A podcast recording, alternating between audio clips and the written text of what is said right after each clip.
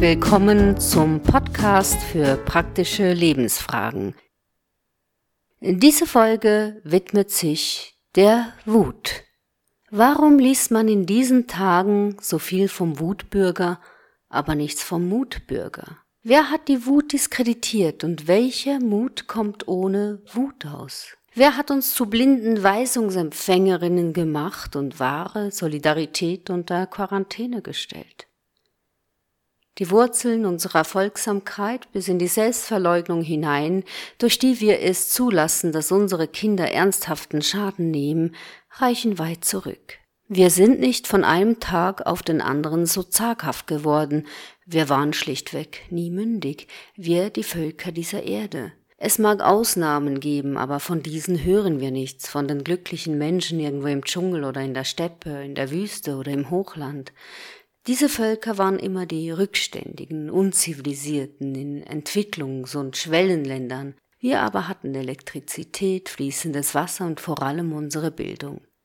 Immer wieder hat man uns dieses Märchen erzählt, das Märchen der ach so tollen Bildung.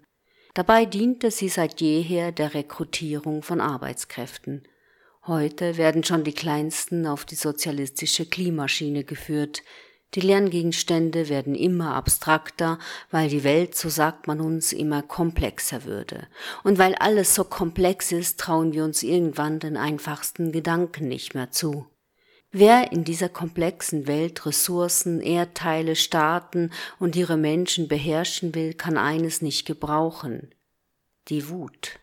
Wut setzt Energien frei, Wut kann zerstörerisch sein, die Wut macht einen Menschen unberechenbar. Aber die Wut befreit auch. Sie bricht sich ihren Bann, wenn sie zu lange unterdrückt wurde. Die Wut kann nicht lügen, sie ist immer authentisch. Immer wieder wurde mir in meiner Vergangenheit gesagt, meine Wut würde zu nichts führen, was in vielen Fällen auch stimmte, wobei die Unterdrückung der Wut eben auch nicht die Lösung war. Ich solle mich doch bitte schön zusammenreißen. Gibt es ein widersprüchlicheres Verb als zusammenreißen? Ich könne meine Wut doch jetzt hinter mir lassen, ich müsse nicht kämpfen, Wut sei nicht produktiv. Und so wurde ich still, ich habe mich vor mich hin transformiert, wahrscheinlich bin ich immer dieselbe geblieben, nur halt ein bisschen älter geworden, bis sich mir hier in einem abgelegenen Tal, das sich immer wieder durch Murgänge und Lawinen verändert, nach zehn Stunden Arbeitstagen mit kleineren emotionalen Eruptionen die Erkenntnis auftat, die Verbannung der Wut eben auch durch Religion und Esoterik in die Ecke des dunklen, zerstörerischen, diese Verbannung ist selbst ein Schachzug der dunklen Mächte. Durch sie hat man uns jahrhundertelang unserer Wirkkraft beraubt. Schließlich wollen wir doch alle nette Menschen sein, oder? Das Wetteifern um die scheinbar moralisch erhabenste Position auf dem Schlachtfeld Social Media nimmt nicht nur groteske Züge an, sondern ist längst zu einem Tugendterror, um es mit Thilo Sarrazin auszudrücken, avanciert. Erst die Spannung führt zur Veränderung, egal ob es sich um Gesteinsmassen oder psychische Prozesse handelt. Glück und Einigkeit bedeutet im negativen Sinne Stillstand. Die Wut und die Lebens- und Sexualenergie hängen eng zusammen. Können wir uns dem Lebensfluss mit all seinen Energien nicht hingeben, kreativ sein, das Leben mit all unseren Sinnen genießen, empfinden wir bald Gefühle der Ohnmacht und Wut. Wir fühlen uns in unserer Integrität verletzt, nicht wahrgenommen. Der Austausch zwischen der Außenwelt und uns als Individuum ist gestört. Richten wir nun unsere Wut auf etwas oder jemanden, haben wir uns aber bereits ein Stück weit von der Wut entfernt, da wir nicht gelernt haben, sie richtig zu kanalisieren, sprich sie einfach zu fühlen, wahrzunehmen, rauszubrüllen, um ganz in dieser Kraft zu sein. Wer wütend ist, verteidigt seinen persönlichen Raum und der ist wichtig. Wir brauchen diesen Raum in uns, um zu wachsen, Ideale zu verfolgen, für sie einzustehen, der Welt etwas entgegenzusetzen, nämlich unsere Persönlichkeit mit all unseren Stärken und Schwächen. Wut ist sozusagen der Lattzug des Willens. Bezeichnenderweise haben die C-Maßnahmen gerade die Orte des Dampfverblassens durch Lockdowns dicht gemacht. Fußballstadien, Schulen und auch die Verbannung ins Homeoffice führte zu, wen wundert, seinem dramatischen Anstieg der häuslichen Gewalt. Jetzt nach Monaten der Einschränkungen reagieren die Menschen einerseits mit Gleichgültigkeit weiterer Maßnahmen gegenüber, wobei viele in den Spaltungstenor und Terror der Medien einstimmen.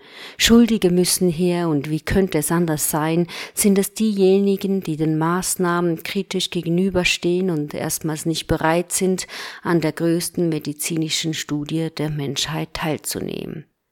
Das eigentliche Menschheitsexperiment ist nicht die Impfung als solche. Wer so hohe Risiken durch eine neuwertige Gentherapie, die tief in die Zellstrukturen eingreift, eingeht, nimmt auch entsprechende Nebenwirkungen in Kauf.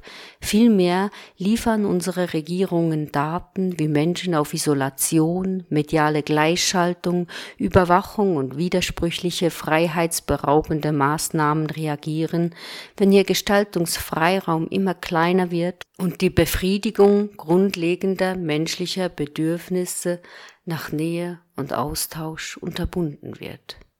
Die Maßnahmen reichten in den letzten Monaten bis in unsere Wohnzimmer hinein. Alte starben einsam in Heimen, Wohngemeinschaften verzichteten aufs gemeinsame Abendessen, da man sich an die Fünf-Personen-Regel hielt. Familienfeste konnten nicht stattfinden, Hochzeiten, Taufen, Feste und Rituale, die der Kitt einer Gesellschaft sind, wurden auf unbestimmte Zeit verschoben. Auch an Trauerfeiern war nur noch eine bestimmte Personenzahl zugelassen. In England herrschte gar ein One-Night-Stand-Verbot. Durch die Lockerungen der Einschränkungen sind die Menschen in diesem Sommer nicht etwa mutiger geworden.